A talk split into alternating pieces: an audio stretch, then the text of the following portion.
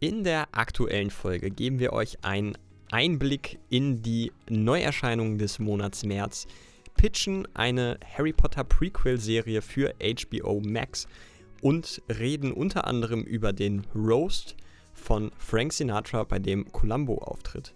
Außerdem gibt es die Demaskierung des Schweins von The Masked Singer, Lego-Pflanzen und wir leben in einer Gesellschaft.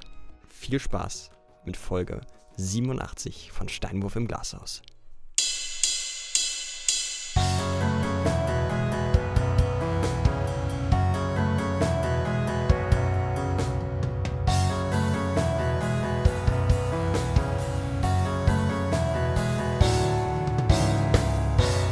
Steinwurf im Glashaus.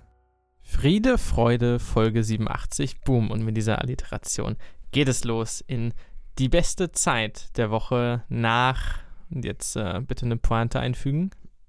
Nach äh, Christi Himmelfahrt? Was? Was? Nach dem Stuhlgang oder nach einer schönen heißen Dusche oder so. Oder nach Ach einer so. Runde laufen. Ich war jetzt eher bei zeitlich. Ich war diese Woche viermal auf dem Laufband. Ich glaube, so viel bin ich in einer Woche War es noch nie gelaufen. angeschaltet? oder steht es im Weg? Ja, es war angeschaltet. Okay. Ja, viermal. Wie lange jeweils? Eine halbe Stunde, etwas drüber. Boah, ist das äh, Gehtempo oder Lauftempo? Schnelles Gehen. Hast du Stöcker dabei? Mach Nordic Walking einfach da drauf. Oh, schön. Ja, ich habe hab die Fenster aufgemacht, gerade auch am Anfang der Woche, als noch Schnee lag, einen Dick Walking in a Winter Wonderland gemacht, äh, gehört. Auf jeden Fall. Ich war schon zweimal in, dieser, in diesem Jahr. Ich wollte gerade sagen, in dieser Woche. Nee, in dieser Woche glaube ich noch nicht. Ähm, einmal bei Tiefschnee. Das war auch ganz cool. Da war ich aber richtig fertig danach. Ich weiß nicht, ob das daran lag, dass es einfach anstrengender ist, auf Schnee zu laufen. Ich Oder denke schon. die Luft zu kalt war. Es waren irgendwie auch minus 12 Grad oder so. Aber ich war danach richtig, richtig tot. Und ich wollte ja einen Halbmarathon machen vor langer, langer Zeit. Dann kam Verletzung, dann kam Krankheit, wie es immer so ist. Dann war ich jetzt ein halbes Jahr nicht, aber ich versuche jetzt wieder. Ich bin wieder da. I'm back. I'll be back. Ja, du erinnerst mich auch so ein bisschen an den Hauptcharakter von Er ist wieder da. Also es passt schon. Gut, haben wir Schwierig. das geklärt. Ja, Auch eine Sache, die sich geklärt Adolf hat. Hitler-Vergleich in dieser Woche. Der obligatorische. Ähm, es hat, hat sich noch eine andere Sache geklärt. Und zwar, wer unter dem Schweinskostüm bei The Masked Singer ist. Und da müssen wir erstmal sagen, es gibt eine neue Staffel. Sie ist raus. Ich habe Ja. die Werbeplakate gesehen. Endlich. Ich habe die große, also ich fuhr mit meinem kleinen Auto im Norden herum, irgendwo am Rande von Schleswig-Holstein im kleinen Hamburg.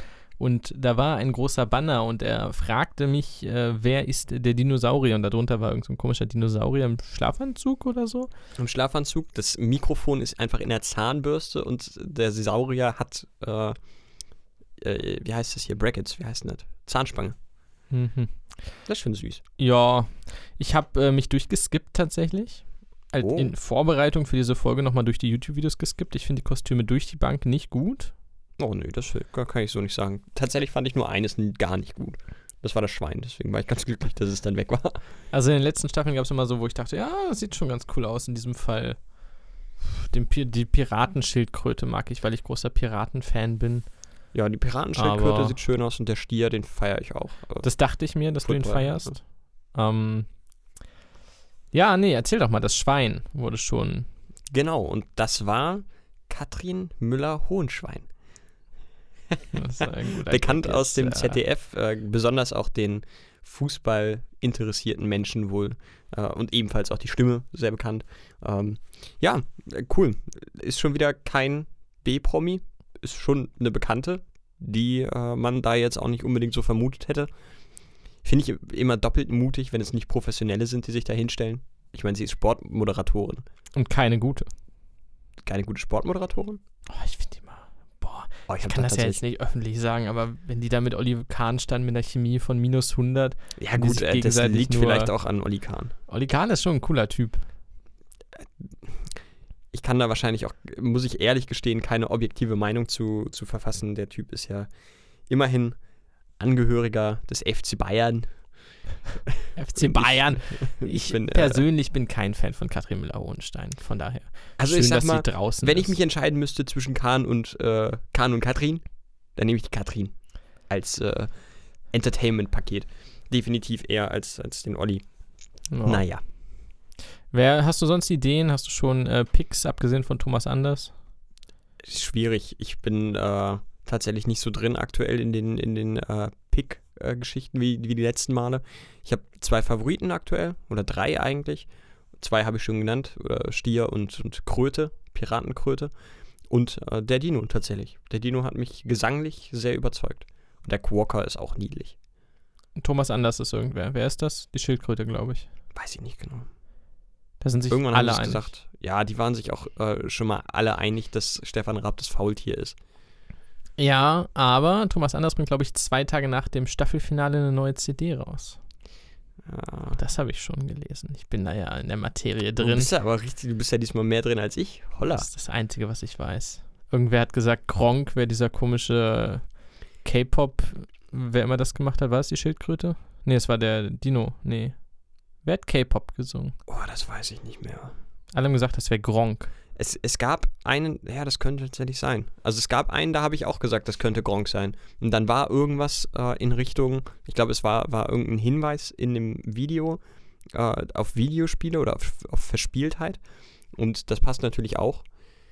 Das könnte ich mir tatsächlich noch vorstellen. Und es bietet sich an. Der wohnt in Köln. Also er, das kann schon vorkommen. Müsste man mal gucken, ob er irgendwann mal zeitgleich streamt. Das könnte er tatsächlich nicht. Nicht faken. Das kannst du ja nicht voraufnehmen. Nicht? Könnte er nicht was abspielen? Könnte er schon, aber das würde auffallen, wenn er auf den Chat nicht eingehen würde. Vielleicht sagt er irgendwie, ja, heute äh, ist der Chat leider nicht für mich. Chat ist heute ausgefallen. Aber Gronk, wir sehen ihn Problem. doch. Ah. Naja, Hat nee, wohl ein ich- Dino die Leitung ja. durchgebissen, wa? Äh. bin, ich bin gespannt, ob da coole Leute drin sind. Ich werde es aber nicht aktiv verfolgen. ja, ich werde es weiter aktiv verfolgen und äh, ja, bin gespannt, wer da jetzt noch alles sich einfindet. Wenn da Gronk dabei ist, äh, muss ich, glaube ich, äh, ein bisschen ausrasten. Dann hätte ich auch Positiv. Bock. Dann würde ich, glaube ich, dann würde selbst ich mal mein Fernsehkabel anschließen. Alter, Nach drei Jahren. Da muss es, da muss Gronk kommen und dir dein Fernsehkabel anschließen doch. Mensch, Als Dino, bitte. als Dino. Als Dino.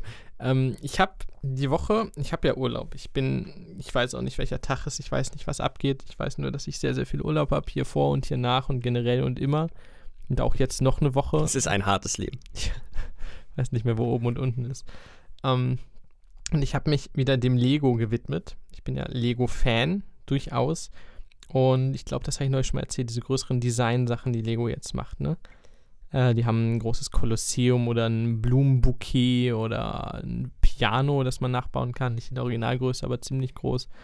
Und das sind so sehr anspruchsvolle 18 plus Sets, die man als, Ahnung, ich glaube, die Lego Design oder so heißt die Art und Weise. Und da haben wir richtig geile Sachen jetzt gebaut. Zum einen das Blumenbouquet, so sagt der intelligente Mensch zu Blumenstrauß. Ja, auf jeden Fall. Ähm, das ist wirklich, kannst du in eine Vase stecken, das sind drei Rosen, zwei Margeriten, ich weiß gar nicht, wie die Dinge alle heißen, so verschiedenste Blumen und die sehen sehr hübsch aus und die vergammeln auch nicht, das ist schon mal sehr praktisch. Und das zweite war ein Bonsai-Baum. Auf so einer kleinen gebauten Holzplatte und dann so ein, baut man ein Schälchen aus Lego wiederum und dann baut man diesen Bonsai-Baum aus Lego mit entweder Kirschblüten oder so Blumen oder äh, ich, glaube einfach grün. Das kannst du wechseln im Jahr, wenn du mal Bock hast. Oh, jetzt ist Herbst, jetzt mache ich die Kirschblüten dran. Im Frühling kannst du wieder die grünen Blätter dran machen. Das macht Spaß. Das ist äh, scheißen teuer. Primär, ich glaube beides 60 Euro oder so. Und da hätte ich jetzt sogar fast noch mehr gedacht. Ich meine, Lego ist ja echt immer etwas weiter Das oben Ging angesiedelt. dafür. Also es gibt deutlich teurere Sachen. Aber wir hatten eine Menge Spaß. Das, ja, ist äh, nicht meins. Da haben, wir, da haben wir uns so ein bisschen für begeistern können in den letzten Wochen, Tagen. Ich Aber sonst gibt es auch nichts zu tun. eigentlich immer ganz sympathisch, wenn Leute das machen, aber ich, äh, bei dir nicht. äh, ich bin echt kein, kein großer Lego-Fan. Wieso nicht? Hast du, bist du zu dumm? Also kannst du es nicht zusammenbauen? Oder? Ja, ja, tatsächlich. Also ich bin, bin nicht, äh, was sowas angeht, nicht der kreative Typ. Und äh, Gut, da ist ja meistens eine sehr detaillierte Anleitung bei. ja, Du musst ja, ja, nicht, ich bin ja du siehst ja nicht das. Bild wie beim Puzzle und musst dann aus all den Steinen gucken, wie du dieses Bild zusammenbaust. Nee, nee, ich, äh, ich lebe mich künstlerisch eher beim Malen nach Zahlen aus. Hm. Können ja mal Jule fragen, die unser Logo designt hat, ob sie vielleicht für dich mal ein Malen nach Zahlen anlegen kann. Ja, aber bitte nur mit drei verschiedenen Farben. Ich bin sonst überfordert. Blau für Himmel, Nee, Braun das für ist, das ist Baum. mir schon wieder viel zu, viel zu Mainstream. Neben Grün für den Himmel. Das ist eine alternative Realität. Ach, der Kubismus hat uns alle zerfressen, auch in dieser Zeit des Podcastens. Absolut.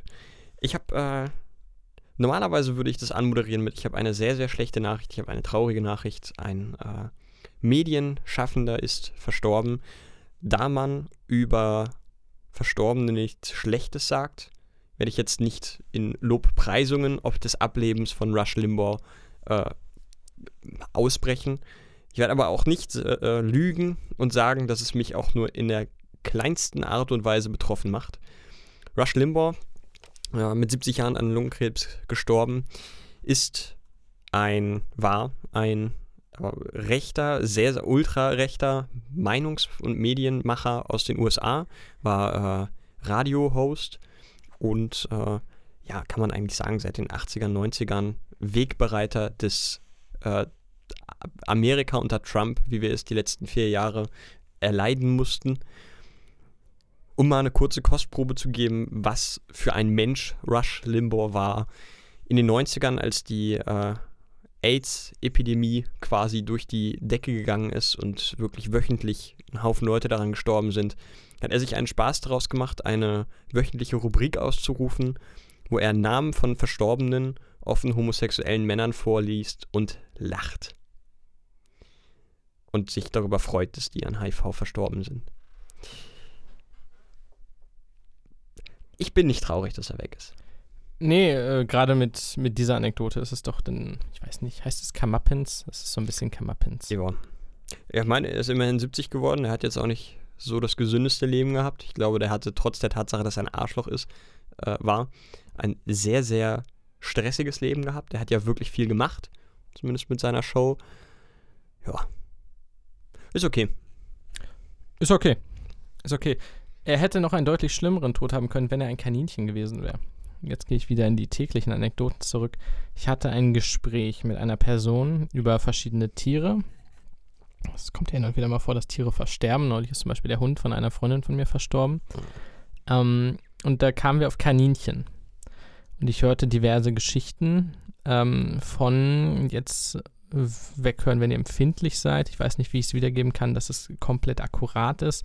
Aber da waren Fliegen. Ich weiß nicht, ob normale Stubenfliegen fliegen und die können ihre Larven quasi im Fell in der Haut ablegen von den Kaninchen und äh, die sterben daran. Das ist, äh, ich glaube, wir kamen drauf wegen der Krätze bei Menschen. Das sind ja auch so Tierchen, die unter der Haut Tunnel bohren im Menschen und so weiter.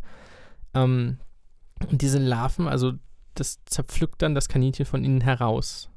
Und dann sterben die einfach. Und manchmal muss man das bei besonders anfälligen Kaninchen, die irgendwie draußen unterwegs sind, fast täglich mit baden und so.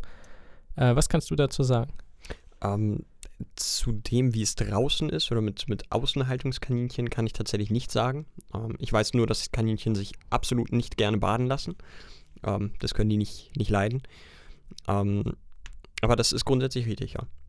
Wir haben deswegen auch, äh, unter anderem deswegen haben wir überall Fliegengitter an den Fenstern bei uns in der Wohnung und äh, sowohl in der Küche, wo am ehesten im Winter, äh, im Sommer Fliegen sich ansammeln, als auch im Hasenzimmer haben wir äh, Fliegenfallen und achten da auch drauf, gehen regelmäßig mit der Fliegenklatsche durch die Wohnung und klatschen alles weg, was da irgendwo äh, rumfliegt. Ist das so ein großes Risiko? Also eine normale ist- Fliege würde ausreichen? Es ist eher unwahrscheinlich, aber es ist zumindest ein Risiko. Ja. Oh, Also krass. man muss da zumindest irgendwo ein bisschen, bisschen aufpassen. Ja. Ich habe nur gehört, wie die das Kaninchen, das schon mehrfach schwer krank dann war, gebadet haben und was da alles so rauskam, war wohl nicht besonders appetitlich. Das glaube ich. Ich bin Boah. froh, dass wir sowas bislang noch nicht hatten. Ähm, ja, ey, Hasen sind sowieso so unfassbar, also dass die noch nicht ausgestorben sind. Ich meine, wir haben vier, die sind alle unfassbar furchtbar niedlich, aber die können echt nicht viel aushalten. Also im Zweifel musste ja einfach nur mal, keine Ahnung, ein Schrank umfallen, das macht einen lauten Knall und alle vier sind tot, weil sie einen Herzinfarkt haben. Also die brauchst du halt wirklich nur mal schräg angucken und dann äh, passt wieder irgendwas nicht. Die können nicht furzen, das heißt, wenn die Kohl essen, blähen die auf und sterben. Und wenn sie die von der Biene gestochen auch werden. nicht, oder? Doch, doch, doch. Putzen auf jeden Fall. Okay. Also äh, unsere Hasen machen quasi, die dritteln ihren Tag in Fressen, Schlafen und sich putzen. Immerhin. Also das ist tatsächlich, die putzen sich sehr. Es sind sehr, sehr reinliche Tiere. Das ist ja auch der, der Vorteil von Hasen, dass du sie wirklich auch Stuben reinbekommst. Weil die nicht wollen, dass überall Kacke rumliegt, sondern die haben dann ihren dedizierten Platz, wo ihre Toilette ist. Und bei uns zum Beispiel im Wohnzimmer haben wir so eine kleine, ein kleines Katzenklo und dann gehen sie dann drauf. Also die sind sehr, sehr reinlich. Guck an. Ich mir nie drüber Gedanken gemacht, aber das muss man wissen, wenn man Kaninchen hat. Ja, tatsächlich, da sollte man drauf achten, aber ach, man, man lernt es. Learn as you go. Try and Error sozusagen. Das jetzt nicht unbedingt. Das sind ja immer noch Lebewesen, das wäre schwierig. Ja. Ja. Ich, Arme Rosi. Äh, ja. Ja. Traurig. Traurig. Ich habe ein Video gefunden und da wollte ich einfach mal ganz kurz von dir so deinen Ersteindruck hören. Also überhaupt die Tatsache, dass das existiert. Ich bin sowieso immer mal wieder erschrocken, wie kurz die Zeit her ist quasi, in der Frank Sinatra gelebt hat. Der wirkt immer wie so eine historische, übergroße Figur. Ja, der saß noch bei Larry King in der, im, im Late Night. So, also der ist halt im modernen Mediendschungel war er quasi noch, so in der Anfangszeit. Und es gibt einfach ein Video, wo Frank Sinatra von Peter Falk als Columbo geroastet wird. Wo einfach 10 Minuten äh, Columbo auf der Bühne steht und rechts neben ihm sitzt Frank Sinatra. What the fuck? Weißt du den Hintergrund der Aktion? Äh, ich meine, die waren befreundet. Und es war einfach so ein Fun-Roast wie heutzutage auf YouTube. Ja, ich weiß nicht, ob das, ob das ein Fun-Roast war oder ob das irgendwie zu seinem Geburtstag als Anlass war, aber es war auf jeden Fall, war wie bei Comedy Central, so dieses klassische Ding. Er sitzt rechts und dann hast du halt immer ein paar Redner, die 10 Minuten reden und einen Roaster quasi oder einen Host. Einfach genial. Es ist faszinierend. Es gibt ja, wenn wir 30 Jahre zurückschauen, nicht viele Videos, die übrig geblieben sind. Es gibt ja keine, so wie YouTube, eine große Datenbank quasi, wo Milliarden von Videos irgendwie abrufbar sind. Und was es bis dahin gab, war ja auf Film. Das heißt, es gab nicht besonders viel und davon ist wahrscheinlich auch nochmal 80 Prozent irgendwann verloren gegangen, kaputt gegangen, verbrannt und sonst wie. Aber es muss ja auch damals schon die Fernsehsendungen gegeben haben, wo irgendwelche Leute irgendwen, also das ist krass, weil das war ja damals genauso wie heute, nur wurde es halt nicht abgespeichert. Ich glaube, von solchen Schätzen muss es unwahrscheinlich viele geben, an die sich aber keiner mehr erinnert, außer die, die da waren. Das kann ich mir gut vorstellen. Also es gab ja auch, wann war denn das? Ich glaube 2013 oder so gab es doch in irgendeinem Fernsehstudio einen Brand. Und ich finde es total krass, dass es ein paar Serien gibt, die im Zweifel auch noch nicht mal unbedingt so alt waren. Die hat aber niemand abgespeichert. Die sind irgendwann mal im Fernsehen gelaufen und dieses Archiv ist abgefackelt und es gibt davon kein Backup. Es gibt manche Originalaufnahmen, die gibt es nicht mehr. Manche Tar Tarantinos erster Film wurde so auch zerstört. Weil ich gerade, wie er heißt, vor irgendwie My Children's Birthday oder sowas. Boah, das kann gut sein. Ein ganz komischer Titel. Das war der vor, ähm, wie heißt der mit den Agenten? Agent Blue, Agent Pink und so. Das weiß ich nicht genau.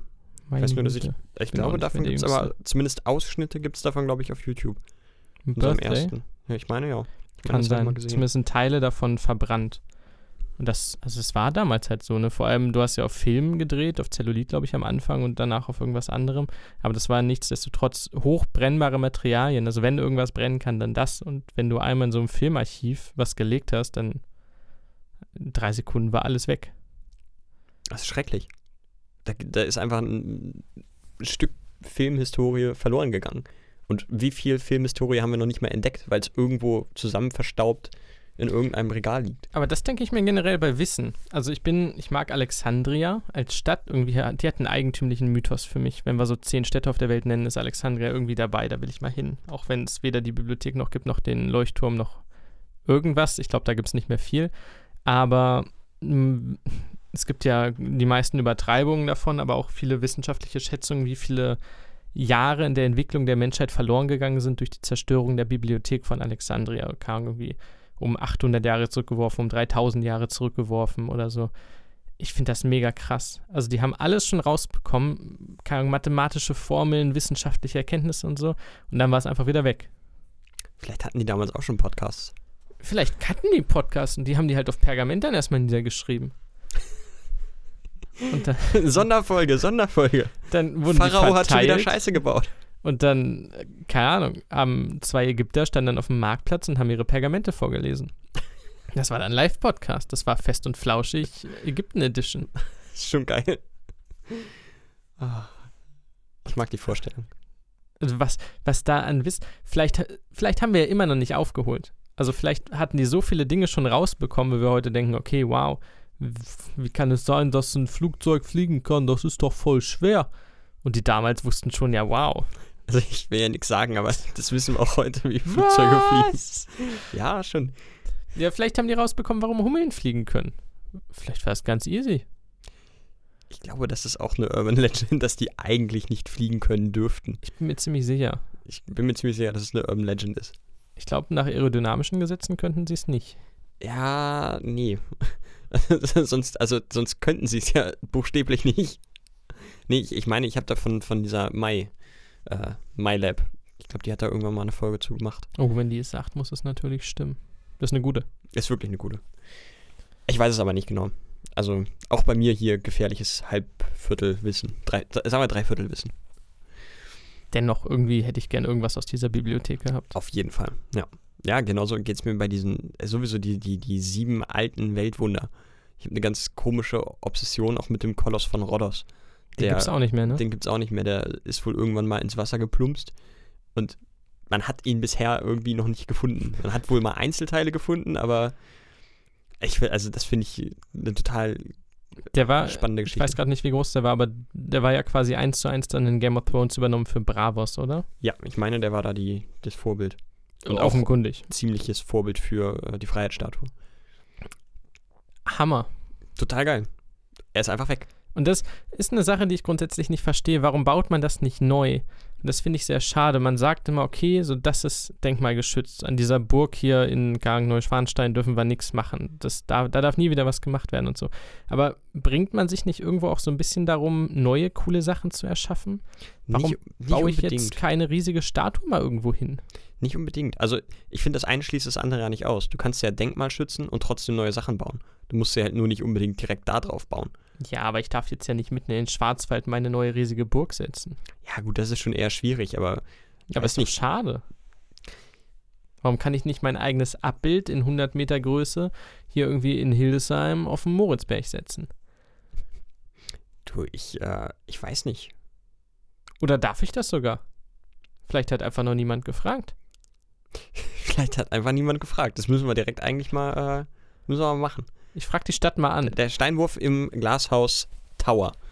Das ist einfach ein riesengroßes Hochhaus. Was total weird ist, weil du hast halt keine Skyline, außer diesem einen riesengroßen Hochhaus. Und was ist da drin? Also wir müssen es ja auch finanzieren. Das ist eine große Rutsche. fängst du mit dem 100. Stockwerk an und rutscht dann eine halbe Stunde bis nach unten. Klingt geil. Dann hast du in der Mitte hast du einen Fahrstuhl und das ist einfach so eine, so eine Rutsche, die sich immer um sich selber dreht. Ich finde Rutschen unterbewertet. Ich glaube, in Altersheimen und so wären die super praktisch. Man sagt immer Treppen und so, schwierig. L dann lass die Leute auf ihr Bett legen, schießt die so eine Rutsche da runter. Ey, Weißt du, quasi alten Flaschenpost. Ungefähr so, aber nicht ganz so zynisch. Also unten wird das dann halt abgebremst und dann können die sich seitlich aus dem Bett wieder rausrollen. Da musst du die aber auch festschnallen, ne? Ja, die sind da eh festgeschnallt. Mein, also nicht in den Altersheimen, die ich kenne. Ja, gut. Ich als Presse kenne natürlich noch die ganz anderen. Die, die schwarzen Abteilungen der Altenheime. Ja, als du undercover da warst, ne? Ja. Ich äh, Boah, sch- ah, strahle nämlich ein natürliches Alter aus. Oh, ich habe gerade einen, Gag gehabt, der war selbst mir zu böse. Den, ich glaube, das ist, ist quasi ein Novum im Steinhoff, äh, Steinwurf im Glashaus äh, in der Chronologie. Aber jetzt hast du ihn angeteased, jetzt musst du ihn auch bringen. Ich kann den nicht bringen. Es, ich sag mal, es hat mit Corona und Altenheimen zu tun. Und ich möchte das äh, bei, diesem, bei dieser Aussage belassen. Ja. Wenn ihr Interesse daran habt, dann schreibt den Mirko doch auf Instagram oder über unseren Kanal Edsteinwurf im Glashaus und der verrät euch diesen Gag nochmal persönlich. Ich gehe ganz stark davon aus, dass ich den morgen nicht mehr weiß. mein Hirn ist wie ein Sieb. Ähm, apropos Sieb. Auch das Internet ist ja wie eine Art Sieb. Das ist ja wirklich gruselig gewesen. Alter Schwede. Ich möchte auf die Society hinaus. So, ich habe versucht, mich da reinzuarbeiten. Wir sprechen von Justice League. Wir sprechen vom Snyder Cut, vom legendären, lang erwarteten Snyder Cut, den das Internet provoziert hat, den die Fanboys wollten und den sie jetzt bekommen haben. Über Jahre war es ein Running Gag, dass gesagt wurde, okay, Justice League von 2016, 17 oder so, von Josh Whedon war kacke. Zack Snyder wurde zwischendurch abgesetzt oder ist aus persönlichen Gründen gegangen. Und Justice League, Release the Snyder Cut. Haut den Snyder Cut raus, der, das ist der ultimative Film, das ist der beste Film aller Zeiten. So, kann gar nichts kommen. Das Problem ist, irgendwann hat Snyder dann gesagt, ja geil, dann machen wir den doch. Und jetzt sind alle so, oh, na hoffentlich wird er wirklich gut. ähm, aber es ist Zack Snyder. Und einmal hat er natürlich dem Internet sehr viel zu verdanken, weil die im Alleingang seinen Film gerettet haben und er jetzt einen, ich glaube, vierteiligen Minifilm auf HBO Max produzieren darf, der jeweils eineinhalb Stunden geht. Wie scheiße muss sich Whedon fühlen? ja, ich habe mein Bestes gegeben, ist okay, aber wenn ihr den anderen Film lieber haben wollt, macht euren Scheiß doch allein. Ja, aber der soll auch ein richtiges Arschloch gewesen sein. Ja, er wurde, wurde er nicht gerade letzte Woche quasi äh, MeToo-mäßig ziemlich durch den Dreck gezogen? Ja, aber äh, wie heißt der? Wave Fisher, glaube ich. Wave Fisher, der Cyborg spielt, sagt das ja schon seit Monaten, dass Josh Whedon ein richtiges Arschloch ist. ich meine, ich meine äh, Sarah Michelle Gellar heißt sie, glaube ich. Äh, also gefühlt jeder, der bei Buffy mitgespielt hat, hat wohl gesagt, dass er ein Arsch ist. Und hier Jason Momoa hat das wohl auch gesagt. Und wenn Jason Momoa das sagt, also ich möchte, dass dieser Mensch mein bester Freund ist. Der ist einfach, der wirkt einfach so super sympathisch. Es ist ein bisschen, äh, bisschen wie The Rock. Auch. Ey, die beiden. Einfach sympathisch. Gehen mit dir immer so in den Pub und das könnten die wirklich. Das sind auch wirklich beides, beides so, so Menschen, wo es mich wirklich verletzen würde, wenn, wenn sich rausstellt, dass es Arschlöcher sind. So, der eine schlägt seine Frau, der andere, keine Ahnung, fährt betrunken in ein Altenheim. Das, also das würde mich wirklich persönlich treffen. Ja. Da wäre ich auch persönlich angefressen von den beiden dann. Oder von dem, der dann das Arschloch ist. Hatte ich neulich noch irgendwas? Ja, das, das denke ich mir hin und wieder bei Leuten, wo man sich so denkt, oh, das müssen auch gute Menschen einfach sein. Ja. Und dann, wenn dann irgendwie rauskäme, oh, der schlägt seine Frau oder der belästigt irgendwen oder so. Es gibt manche Leute, da wäre es echt unschön. Definitiv. Ja, gerade auch so Kindheitshelden. Und damit möchte ich sagen, es ist bei jedem unschön, aber ja, bei manchen da, da, würde es mich äh, persönlich treffen. Das ist logisch, das, das steht außer Frage. aber keine Ahnung, wenn sich jetzt rausstellt, dass, dass Daniel Radcliffe einfach ein hochnäsiges Arschloch ist. Es muss ja nicht mal irgendwas Böses sein. Es, es reicht ja, wenn er einfach charakterlich ein Arschloch ist. Das würde mich richtig abfangen. Ja. Ja, womit ich sagen will, Snyder, Zack Snyder, ähm, hat dann in seinem Trailer, wunderbarer Trailer, fantastisch gemacht, Trailer 2 war es, im März kommt es raus, kommen wir später noch zu, ähm, hat in der Schlusssequenz dann wiederum den Joker sprechen lassen von Jared Leto, der in Suicide Squad so ein bisschen gefloppt ist. Der kriegt jetzt nochmal ein Reboot und darf in Justice League nochmal ran. Und er sagte die folgenden Sätze äh, zu Batman. Also Batman stand da rum, ich glaube, es war irgendeine Albtraumsequenz. Und der Joker sagte dann zu ihm, We live in a society where honor is a distant memory, isn't that right, Batman? Und We live in a society muss der heißeste Shit im Internet sein, denn die Kommentare in dem Video sind explodiert. Das ist schon, ich glaube, ein zwei oder drei Jahre altes Meme, wenn das Eben. mal reicht. Nee, deutlich länger. Also ich kann kurz versuchen, meine Recherche aufzufassen. We live in a society. Es ging irgendwann los 2008, 2009 mit The Dark Knight und Heath Ledger. Dann wurde der Joker, also das stand immer in Verbindung mit dem Joker irgendwie, mit der Figur Joker von DC Comics. Ähm, und Heath Ledger wurde auch relativ schnell so ein bisschen, ja, eine Figur des Internets irgendwie. Ein äh, geliebter und gelebter Avatar, den man benutzen kann, dem man irgendwas andichten kann und so. Ähm, und dann ging das über die Jahre weiter und irgendwie wurde We Live in a Society zu so einem nichts erklärenden, erklärenden Running Gag für alles auf der Welt. Also sobald du was nicht verstanden hast oder irgendwas schief lief, ja, we live in a society, ist halt so. Um, ähm, und so ging das immer weiter und dann gab es eine Petition für Todd Williams, dass er in seinem Joker-Film mit Joaquin Phoenix, um, ähm, dass Joaquin Phoenix diesen Satz sagen sollte als Joker. Den auch, ich glaube, 100.000 unterschrieben haben die Petition. Hat er nicht gemacht, aber sie wollten alle, dass Joker einmal diesen Satz sagt, we live in a society. Und jetzt hatte Zack Snyder geschafft, das im letzten, also wir haben den Trailer gehabt und dann die Logos und von, produziert von bla bla bla und dann diese letzten fünf Sekunden, wo meistens noch so ein Gag kommt oder so. Und dann sitzt einfach der Joker und sagt buchstäblich, we live in a society. Und also die YouTube-Kommentare sind völlig ausgerastet. Finde ich süß. Finde ich eine coole Idee. Ich mag sowieso, wenn es, wenn es nicht, ah, wenn es nicht komplett daneben ist. Oder wenn man merkt, okay, er wollte jetzt unbedingt noch irgendeine, äh, irgendeine netzpolitische Geschichte damit reinbringen. So ist doch schön. Das passt. Das passt wie Arsch auf Eimer. Es passt inhaltlich und das ist aber auch überragender Fanservice.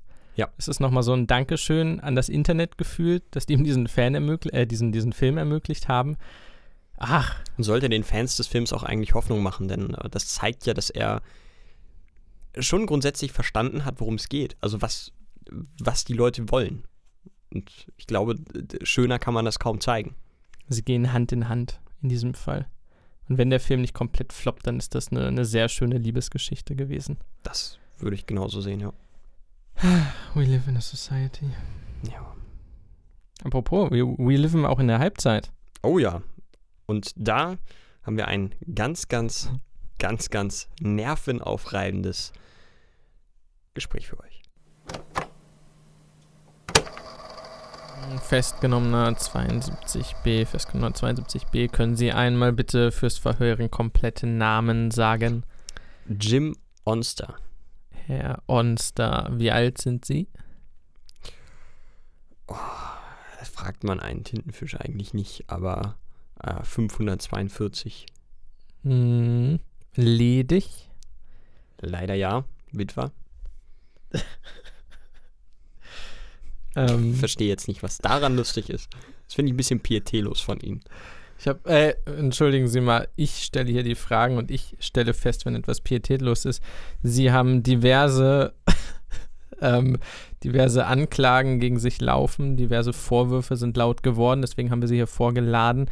Möchten Sie sich zu den Ereignissen des 13. Januars 3019 im dritten Zeitalter in Mittelerde selber äußern und Ihre Version der Geschichte darlegen oder wollen Sie einen Anwalt mit heranziehen?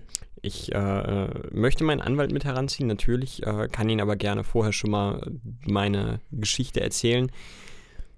Ich äh, habe mich fertig gemacht, gerade auch noch. Ich saß in meinem Wohnzimmer in der Nähe des Westtores von Moria. Ähm, Wohnzimmer, war- damit meinen Sie unter dem Meeresspiegel? natürlich, wo soll ich denn sonst wohnen? Herrgott. Klar. Sie leben durchgehend unter Wasser? Sehen Sie irgendwo Lungen bei mir? Das äh, ist blöd, soll ich ein Glas Wasser bringen? Wir haben jetzt hier nichts da. Cola reicht, danke. Okay. Paula, machst du eine Cola klar? Jo. Vielen Dank. Kommt sofort. Dankeschön. Zurück zum Thema. Was haben Sie gemacht am 13. Januar 2019? Nun, wie gesagt, ich habe mich gerade fertig gemacht. Ich hatte noch äh, Baywatch geguckt. Äh, alleine natürlich. Und ähm, ja, ich hatte abends noch eine Verabredung mit dem Ballrock. Runde Poker. Dem Balrog von Morgoth? Weswegen war ich sonst in Moria? Hm. Ja, so schön ist es da auch nicht. Sie waren da. Können Sie mir glauben. Ähm, aber ich habe da halt so eine kleine Ferienresidenz. Wir machen das wirklich regelmäßig, dass wir da ein bisschen Karten spielen. Und da hat irgendein Idiot, entschuldigen Sie meine Ausdrucksweise, aber da hat irgendein Idiot regelmäßig Steine auf mein Haus geworfen. Also mein Unterwasserhaus. Das ist nicht nur ultra laut, das kann auch wirklich verletzen. Da sind auch ein paar Scheiben von mir kaputt gegangen. Und das hat mich sauer gemacht. Und dann bin ich natürlich, ich habe mir schnell einen Hut angezogen, habe ich leider dann verloren beim raschen Rausgehen und äh, bin an die Oberfläche gegangen und wollte mir mal angucken, wer das ist. Und dann habe ich gesehen, da ist eine, eine Bande Jungspünde äh, gewesen und hat da rumrandaliert. Ich meine, was soll ich denn sonst tun? Ich bin ja auch immerhin betagter, nennen wir es Mann. Ja, Tentakelmonster habe ich hier stehen als äh, Beschreibung. Folgendes Oder Ähm, schon politisch unkorrekt von das- Ihnen, aber war eine Elite-Einheit, die losgeschickt wurde, die da unterwegs war. Und wir haben hier von einem gewissen äh, Aragorn haben wir eine schriftliche Aussage. Das war folgendermaßen: ähm, Es war ein steiler Steinbruch und die Steine kamen von oben, weil so ein Berg natürlich erosiert oder wie immer das heißt. Ich bin ja auch kein Geologe. Und die Steine plumpsten ins Wasser Und äh, diese Gefährten, wie sie sich selber nennen, diese Elitetruppe, die einen speziellen Auftrag hatte, den ich hier nicht erläutern kann, ähm, meint dann von hinten angegriffen zu sein durch wilde Tentakelfuchtelei. So ist es hier wörtlich zitiert. Ah, wissen Sie, ich möchte dieser Eliteeinheit ja überhaupt nichts Böses. Ich habe da gar kein Problem. Ich äh, respektiere auch unsere Ordnungshüter. Ich bin kein Aufrührer. Nur, wenn ich ohne jeglichen Grund angegriffen werde, in meinem eigenen Haus, da habe ich ja wohl das Recht, mich auch mal zu Wort zu melden. Und hierbei dürfen wir nicht vergessen, von meinen acht Armen habe ich nur noch sechs. Die haben sie mir nämlich auch noch genommen. Also, ich weiß gar nicht, warum ich hier auf der quasi Anklagebank sitze, während diese sogenannte Elitetruppe immer noch durch, äh, durch Mordor laufen darf. Ja, das ist ja natürlich keine Verhandlung. Wir haben mehrere Vorwürfe. Hier zum Beispiel fahrlässige Körperverletzung. Ach. Sie haben Hobbits gegriffen und durch die Luft geschleudert. Ja, natürlich. Fahrlässiger versuchter Totschlag, eben solches Ach, durch dieselbe äh, Vorgehensweise. Ruhestörung, es war weit nach 22 ich Uhr. Ich wurde geruhestört. Ich bitte Sie. Und es war nicht nach 22 Uhr. Diese Elite-Einheit ist wirklich ganz dubios. Es war Mitternacht. Es war äh, äh, nicht Mitternacht, es war Nachmittag. Das habe ich Ihnen ja schon gesagt. Ich war ja auf dem Weg zum Pokerspielen. Das machen wir ja nicht um 22 Uhr erst. Wir sind ja beide schon ein bisschen älter. Dafür wollten Sie wahrscheinlich nach Moria rein. Jetzt haben wir natürlich den Vorwurf von diesem Herrn Aragorn, dass es ein versuchter Einbruch ist. Wir wissen, Zwergentore sind versiegelt. Versuchter Sie haben Einbruch von nach, ey, ich rede hier, ich bin der Polizist und folgendes, nach derer Beschreibung, nach der Aussage, war das Tor versiegelt. Sie haben es mit den Tentakeln aufgebrochen haben die Leute da wieder rausgeholt, die schon in Moria drin waren. Damit haben wir nicht nur eine Sachbeschädigung und den versuchten Einbruch, sondern auch Erregung öffentlichen Ärgernisses, weil sie verdammt hässlich sind. Sorry, wenn ich das so sagen darf. Ähm, ja, das, das stimmt schon. Das, da kann ich Ihnen jetzt auch keinen Vorwurf machen. Das sagt mir der Bayrock auch ständig. Aber das ist ja alles nur, ne? Spaß. Ist ja ein guter Freund. Ähm, wir hatten einen Waldelben dabei, Teil der ehemaligen Gefängnisgarde im Düsterwald. Deswegen haben wir auch noch Widerstand gegen Staatsgewalt. Das summiert sich dann auf insgesamt sieben, Entschuldigung, auf acht verschiedene Vergehen, die ihnen zur Last gelegt werden, wo sie sich immer noch nicht richtig behaupten können. Zudem hat Herr äh, Boromir meinte noch ähm, gesehen zu haben, wie das Pony, das die zurückgeschickt hatten, um es vor ihnen zu retten, von ihnen gegriffen und penetriert wurde. Ich das bitte Sie. Steht hier in der Akte auch noch Ich bin drin. ein gläubiger Christ. Ich bitte Sie. Sowas. Das ist, das ist ein Vorwurf, den lasse ich nicht auf mir sitzen. Also da werde ich auch, da werde ich auch meinen Anwalt darauf ansetzen, dass das hier auch noch aus der Anklageschrift gestrichen wird, weil das ist Quatsch. Weiß ich nicht, wo der Herr Boromir oder wie er heißt, äh, sowas her hat, was seiner wilden Fantasie entspringt. Das ist wirklich, das ist die absolute Höhe. Ja, uns da. Warum haben Sie denn nicht versucht, mit dieser, mit dieser Truppe zunächst mal zu reden? Das habe ich ja versucht, aber wie Sie schon selber festgestellt haben, bin ich leider sehr, sehr hässlich. Die Leute greifen mich immer sofort an, wenn ich mich zeige. Deswegen habe ich ja nur einen Freund, den Balrog. Apropos, von dem habe ich lange nichts mehr gehört. Wie, wie geht das dem eigentlich? Wissen Sie da irgendwie was? Die sind ja bei ihm eingebrochen. Äh, ja, eingebrochen. Ähm, also der Herr Balrog war wohl Untermieter in Moria, hatte jetzt aber keine Korrekt. eigenen Eigentumsverhältnisse in dieser Hinsicht. Nö, er hatte einen gängigen Mietvertrag mit den dort ansässigen äh, Zwergen. Ja, so wurde uns das nicht dargestellt tatsächlich. Äh, wir hatten hier noch den Untermieter Ork Armee. Ich weiß nicht, Herr Ork Armee, wenn Sie den kennen, Ork Arme, wie, wie ich das ausspreche, keine Ahnung. Ja, doch, doch, von denen habe ich mal was gehört. Die feiern sehr laut. Aber ich bin ja ein guter Nachbar. Und wie gesagt, das ist ja nur meine Winterresidenz. Ich ziehe ja gerne dann im ja. Sommer auch in großen See in den großen See, wie muss ich mir das vorstellen? Sie platschen dann so durch die Wildnis und durch die Steppen oder ja. nur für, okay. Ja. Ich, ich, weiß nicht, ob ich Ihnen glauben kann. Sie sind wirklich verdammt hässlich anzuschauen.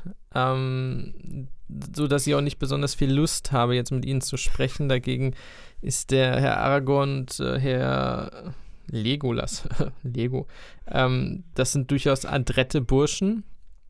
Ähm, ich würde denen jetzt erstmal recht geben und wir müssten dann tatsächlich vor das mittelerdische Verwaltungsgericht ziehen, glaube ich.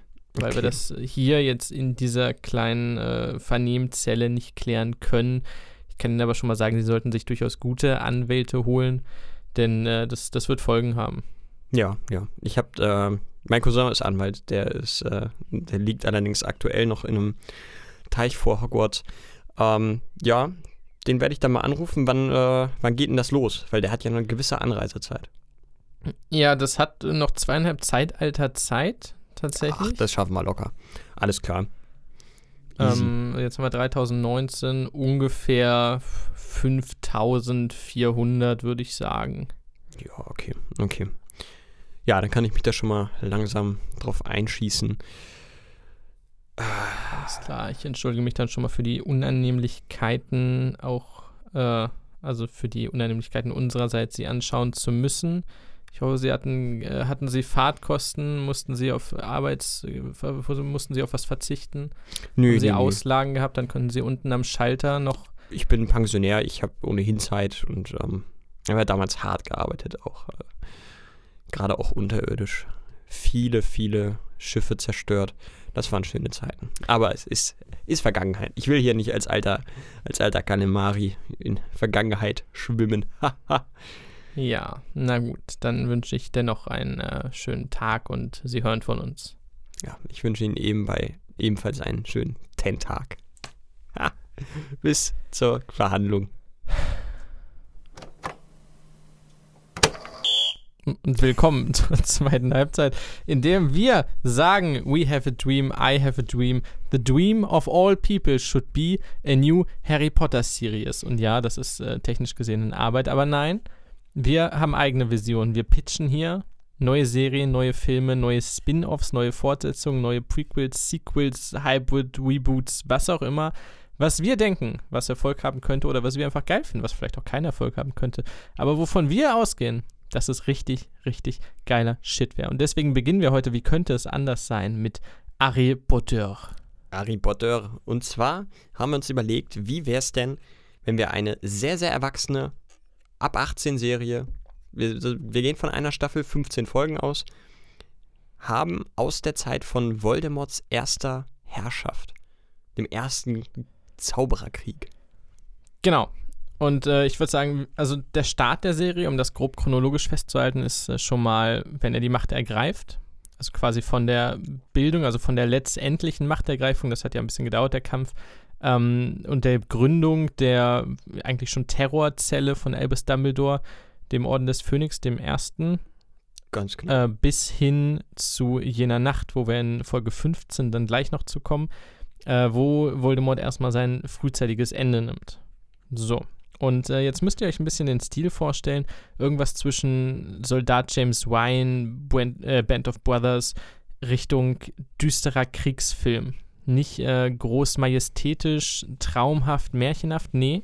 Das ist äh, gritty, sagt man, glaube ich. Dark and gritty. Auf jeden Fall. Also es muss, äh, muss anecken, es muss brutal sein, denn auch Voldemort ist brutal. Und ich äh, finde, man, man kann den Terror der Todesser ein bisschen mehr rauskitzeln, als es in den doch, ich sag mal, eher sanfteren äh, tatsächlichen Verfilmungen der Fall ist. Genau.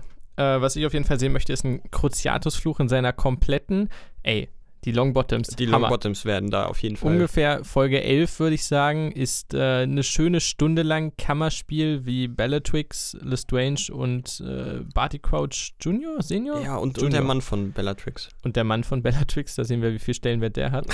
ähm, auch mal schön, wenn es so rum ist. Ja, tatsächlich. Wie die durchgehend die Eltern von Neville Longbottom so lange foltern, bis diese komplett wahnsinnig werden und ihren eigenen Sohn nicht mehr erkennen können. Der da noch, der gerade geboren ist wahrscheinlich. Ja, ne? ich denke mal. Boah, da, da müssen wir auch die Oma von, von äh, Neville dann haben, die auf diese ganze Geschichte reagiert. Es wird eine richtig dramatische Folge. Ich glaube, das wird allgemein dramatisch. Ja. So, wir beginnen.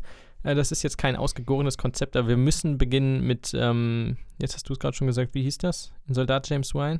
Mit dem D-Day. D-Day. Ich, ich wäre aber fast dafür, dass wir, äh, dass wir trotzdem so eine Art, ähm, ja, nicht Prequel, aber so eine Art Vorschau kriegen. Was hat, also so sieben kurze Snippets, wo wir sehen, wie Voldemort die Horcruxe erschaffen hat. Die möchte ich einmal kurz sehen. So ganz am Anfang. Okay, dann mein Pitch.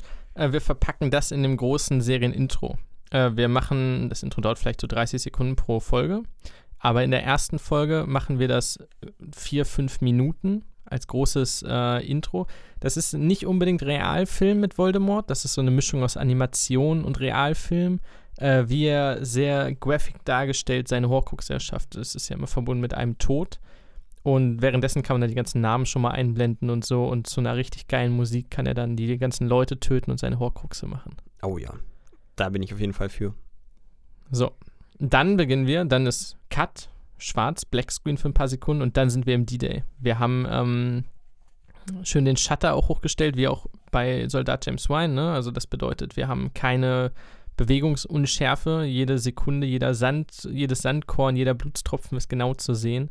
Und wir sehen meinetwegen Auroren oder halt die gute Seite, wie die irgendeine Festung stürmt oder so. Äh, viele gehen drauf, von oben schießen die, die bösen Voldemorts Gehilfen mit ihren Zauberstäben runter und es sterben einfach sehr, sehr viele Leute. Schmerzensschreie, spritzende Gedärme, das hast du gerade gesagt, möchte ich kurz anmerken. Ähm, es ist der Horror des Krieges. We need a medic right here. Und boom, und der ist auch weg. Und es ist einfach nur sehr, sehr eklig, sehr, sehr drüber und sehr, sehr brutal, so wie der Krieg eben ist. Ganz genau. Ja, perfekt. Ich habe jetzt schon Bock. So. Übelst. Ich habe ich hab gerade auch die, die, den perfekten, äh, das perfekte Ende gefunden, glaube ich. Soll ich das? Nee, nee, da kommen wir dann gleich zu. Ja, oh, das muss ich mir merken.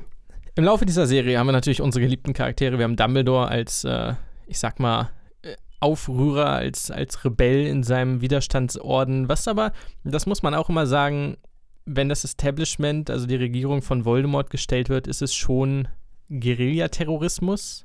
Es ähm, ist schon, schon eine, eine Straight-up Kriegsverbrechen, ja. Ja, ob das Kriegsverbrechen sind, weiß ich jetzt nicht. Ich glaube, das kannst du schon fast unter Notwehr verbuchen. Aber es ist auf jeden Fall eine, eine Untergrund-Terrorzelle. Ja, sprengen Konvois in die Luft, was Terrorzellen eben so machen. Wir können auch so ein bisschen an Che Guevara anlehnen. Sind dem Töten nicht unbedingt abgeneigt. Äh, wir haben natürlich die, die jungen Blacks. Wir haben, äh, wie heißt der? Argus Regulus? Ist der? Nee, der war auf der bösen Re Seite. Rem ne? Remulus.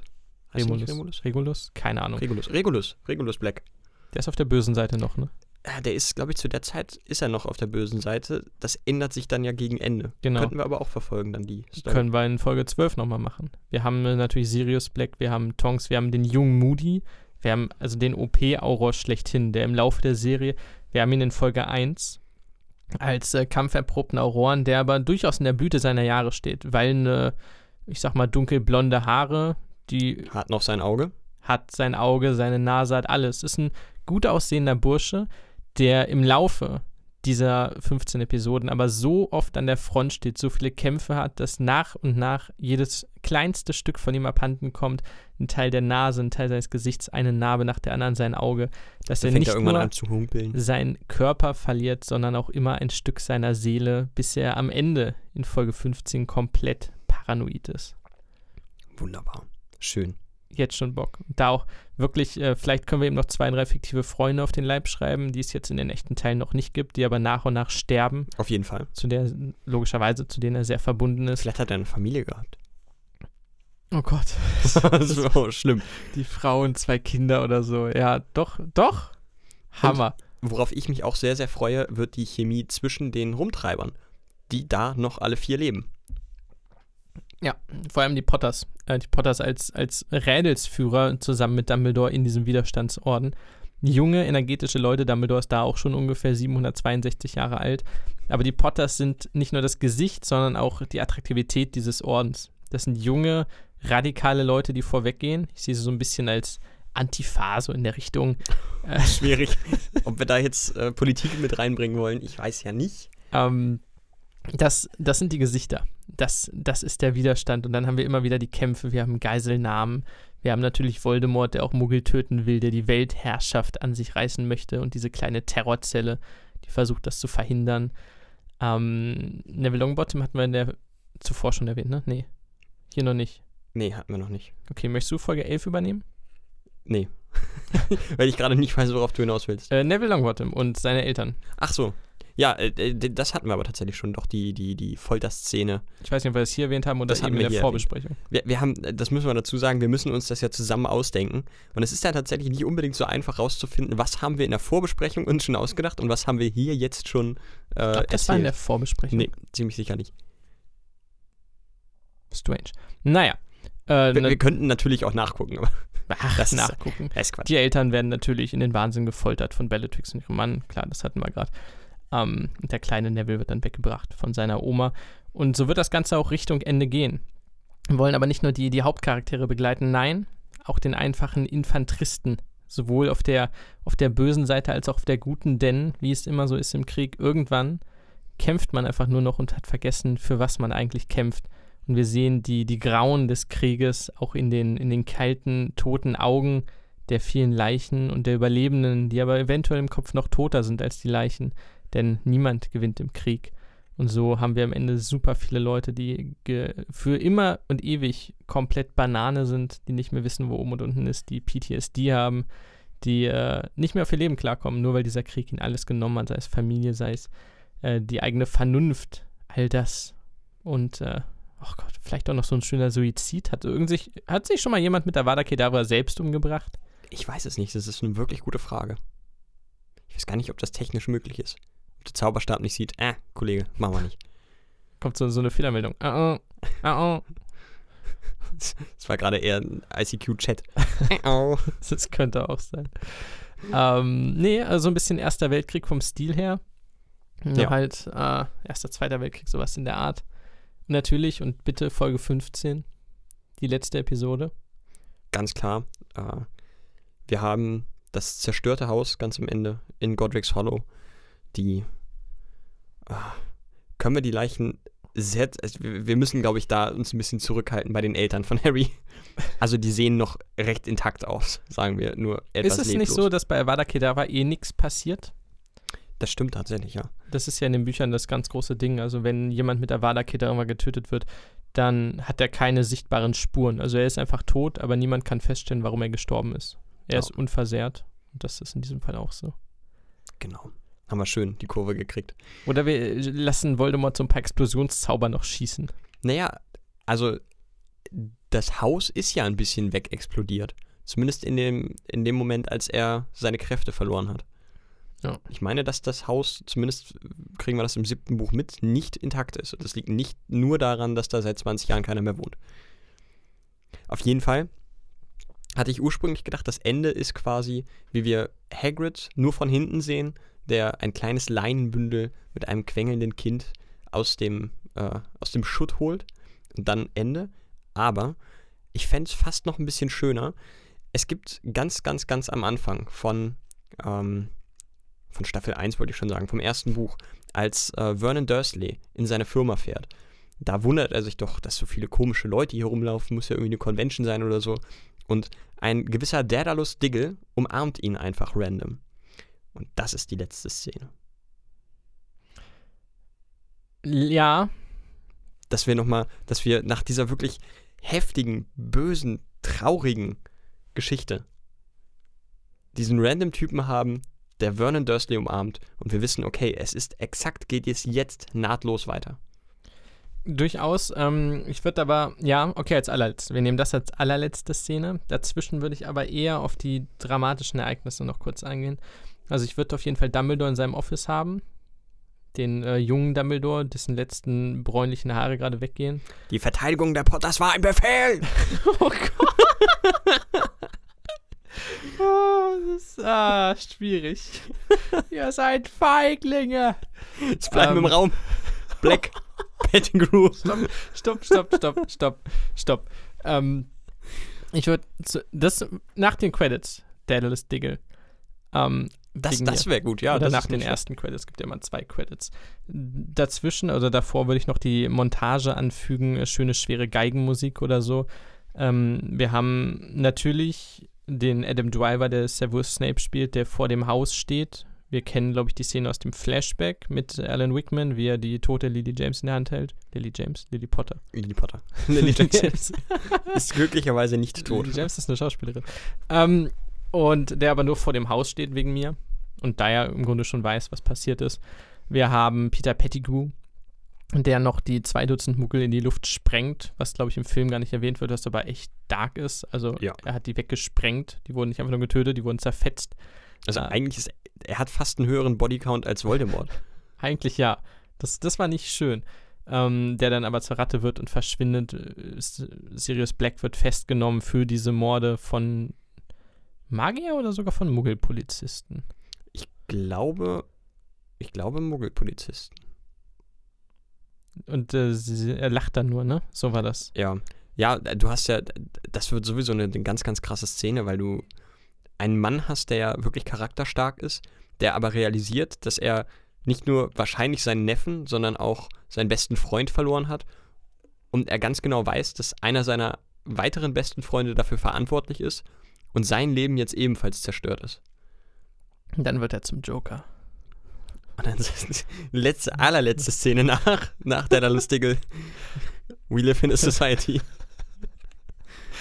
Ähm, gefällt mir, gefällt mir. Wie gesagt, damit er in seinem Office Snape, der trauert, Black, der gefangen genommen wird, Pettigrew, der als Ratte entkommt. Ähm, Ach, vorher haben wir sogar noch die Szene, wo sich ähm, Hagrid und Black vor dem Haus treffen. Denn das Motorrad ist ja eigentlich das von Sirius. Das Ja. leiht er in Anführungsstrichen ja nur. da können wir noch so ein paar, paar Fäden wieder aufgreifen. Tatsächlich. Das wird, glaube ich, ganz gut. Und wir sollten vielleicht noch einfach so als Fanservice nochmal äh, die junge Molly und den jungen Arthur. So im Hintergrund stehen schon drei Kinder, ne? Das ist, Die äh, sind ja sowieso auch in, der wobei, äh, in Dumbledores Armee da. 50.000 Kinder, aber Molly ist gerade mit One von mir aus schwanger noch oder so. Die ganz kleinen Weasleys drängeln sich um ihre Eltern und verstehen nicht, was los ist. Percy steht trotzdem schon in Anzug und Krawatte da. Ich muss diese Kesseldokumente fertig machen.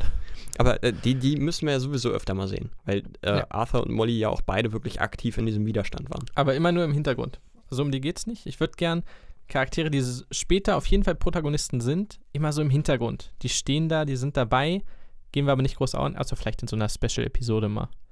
Nee, finde ich Oder gut. nochmal Arthur und Molly können wir, glaube ich, nochmal stärken. Die können ein gutes Abenteuer so in Folge 7, 8 erleben, wo sie einfach zusammen durch die ganze Episode reisen und sich selber schützen und so weiter. Ja.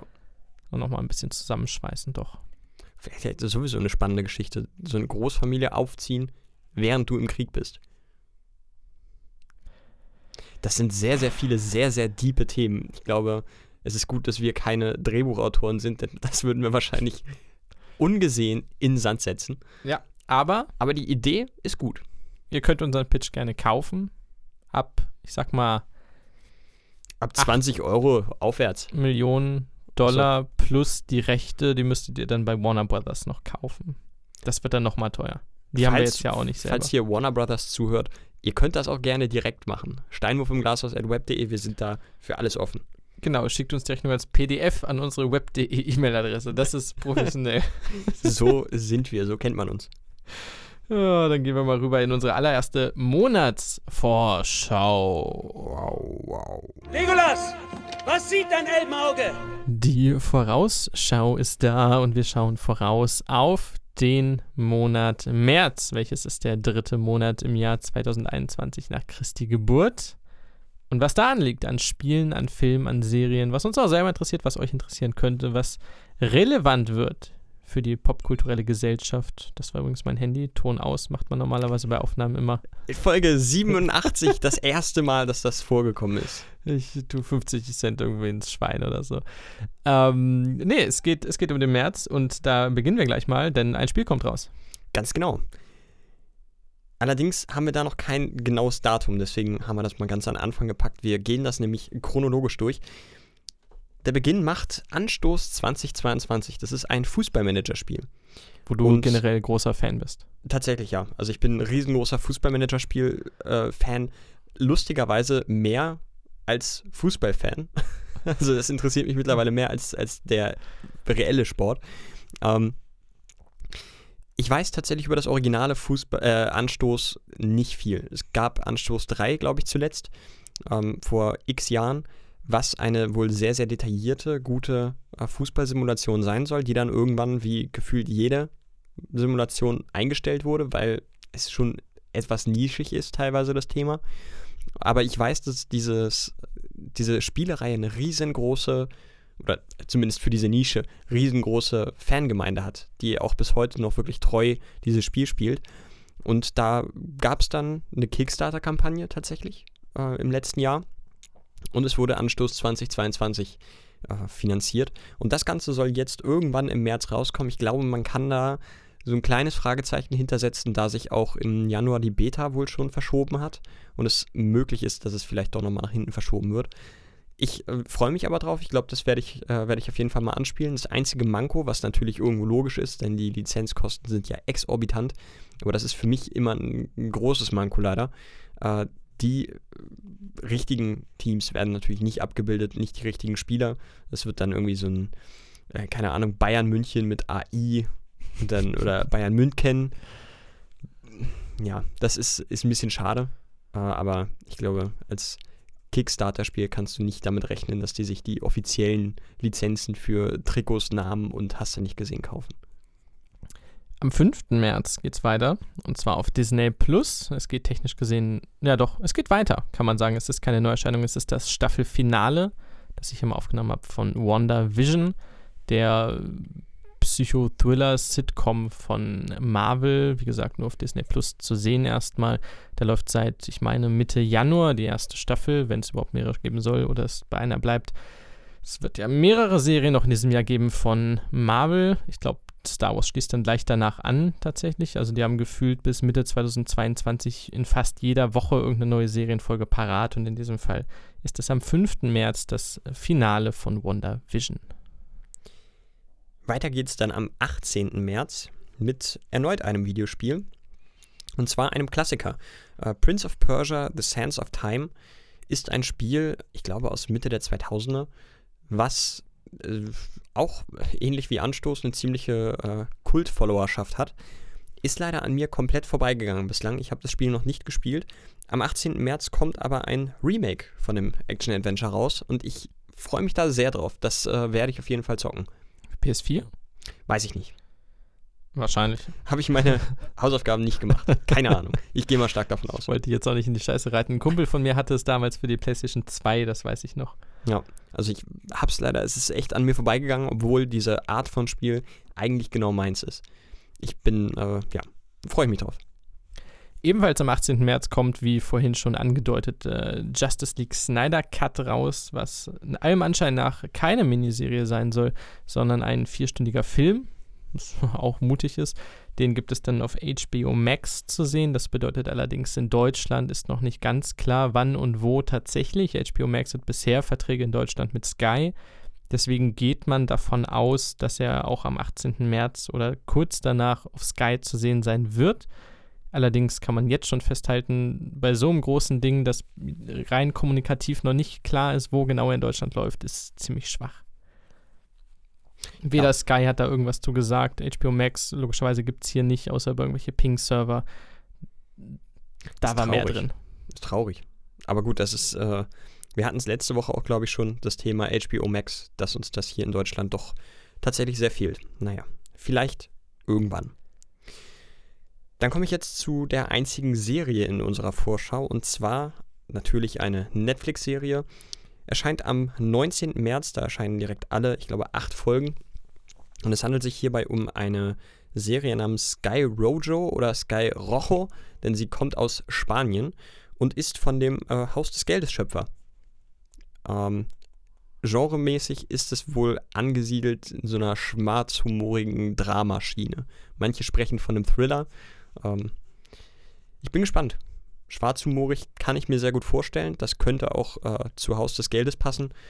Dass er gute Stories schreiben kann, wissen wir. Hat Potenzial. Kann man auf jeden Fall mal reinschauen. Zumal, wenn es wirklich nur acht Folgen sind, ist es ja auch schnell mal weggeguckt. Mal schauen. Sky Rojo oder Rojo am 19. März liefere ich dann doch nochmal eine Serie nach und zwar äh, Falcon and Winter Soldier. So, die nächste Marvel-Serie, die an den Start geht, wiederum nur auf Disney Plus.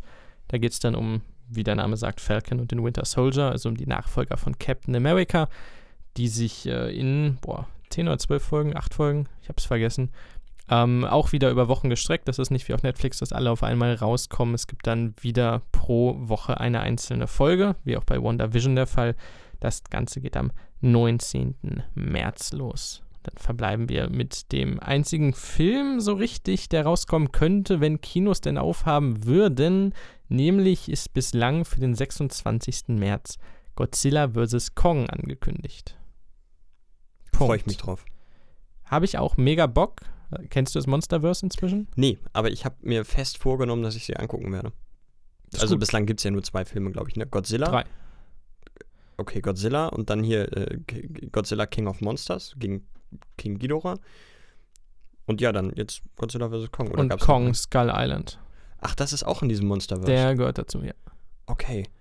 Welches ist denn die richtige Reihenfolge dafür?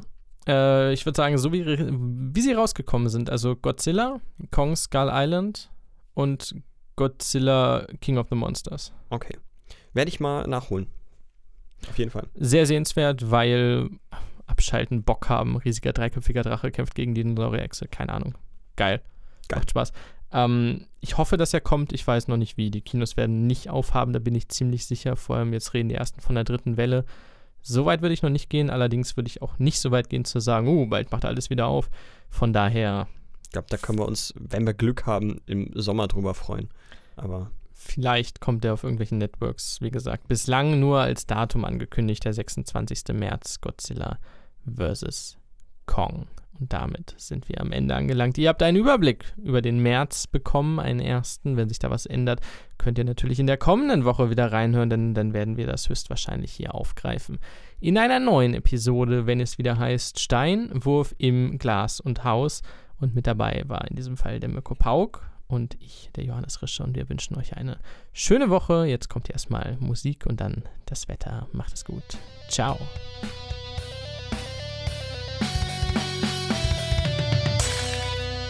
Steinwurf im Glashaus.